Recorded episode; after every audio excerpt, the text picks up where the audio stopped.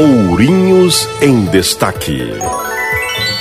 Equipes de fiscalização da Prefeitura de Ourinhos, em conjunto com a Polícia Militar, interromperam no domingo, dia 19, duas festas que ocorriam em desacordo com o decreto municipal e estadual que proíbem aglomerações e reuniões de pessoas para evitar a propagação do novo coronavírus. Uma das festas era reincidente e a proprietária foi conduzida ao plantão policial e vai responder por crime contra a saúde pública.